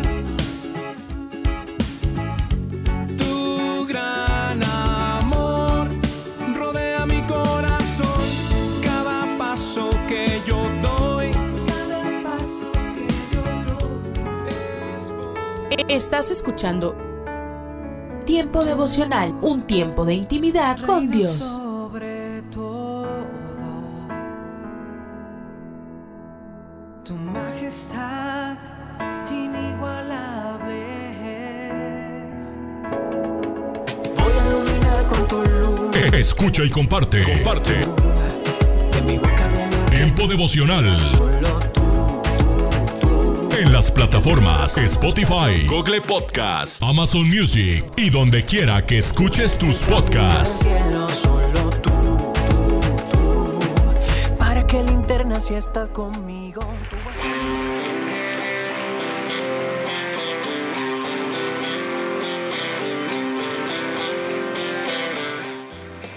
En Iglesia Puerta Abierta tendrás un nuevo comienzo. Ven con toda tu familia, todos los domingos a partir de las 5 de la tarde. Iglesia Puerta Abierta, nuevos comienzos. Privada Loma Vallarta número 39, Colonia Loma del Paraíso, tercera sección en Guadalajara. Para más información búscanos en Instagram o en Facebook como Puerta Abierta NC.